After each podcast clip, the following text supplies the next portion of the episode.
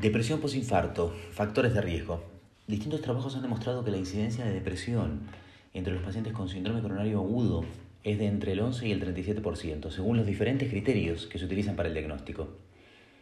Casi el 20% de los pacientes con síndrome coronario agudo experimentan depresión mayor, la mayoría de los cuales tienen síntomas subclínicos. Sin embargo, menos de un tercio son diagnosticados. La depresión después de la aparición de un síndrome coronario agudo tiene efectos adversos en el paciente. Agrava la situación del síndrome coronario agudo, prolonga la estancia hospitalaria y aumenta la incidencia de recurrencia de eventos cardiovasculares, así como la mortalidad.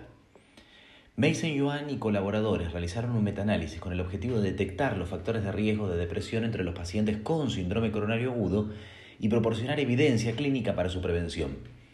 Los autores realizaron una búsqueda en las bases de datos de PubMed, Web of Science, Inbase, EBSCO, desde enero de 1996 hasta marzo de 2018. Un total de 30 artículos cumplieron con los criterios de inclusión y se encontraron 25 factores de riesgo asociados con la depresión. Hallaron que la depresión posterior al síndrome coronario agudo se relacionó significativamente con los siguientes factores de riesgo. Factores demográficos sociales, como el género femenino, el bajo nivel educativo y el hecho de vivir solo. Factores del estado civil, nunca casado y viudo. Estado laboral, desempleado y ama de casa. Estilo de vida poco saludable, obesidad y fumador actual. Comorbilidades, dislipemia, hipertensión, diabetes, infarto previo, antecedentes de trastornos depresivos, antecedentes familiares de depresión, antecedentes de enfermedad pulmonar obstructiva crónica, angina e insuficiencia cardíaca congestiva. Factores vinculados a la gravedad del síndrome coronario agudo, como el KILIP y la fracción de eyección menor al 35%.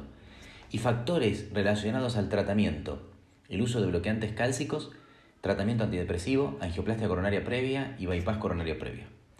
Los autores concluyen, se debe alertar al personal clínico con respecto a los factores de alto riesgo de depresión para identificar esos pacientes y realizar terapéuticas individualizadas tempranamente en particular, el personal debe prestar atención a los antecedentes de depresión previa, preocuparse por la condición psicológica del paciente y monitorear y realizar intervenciones tempranas para reducir la incidencia de depresión mayor a largo plazo.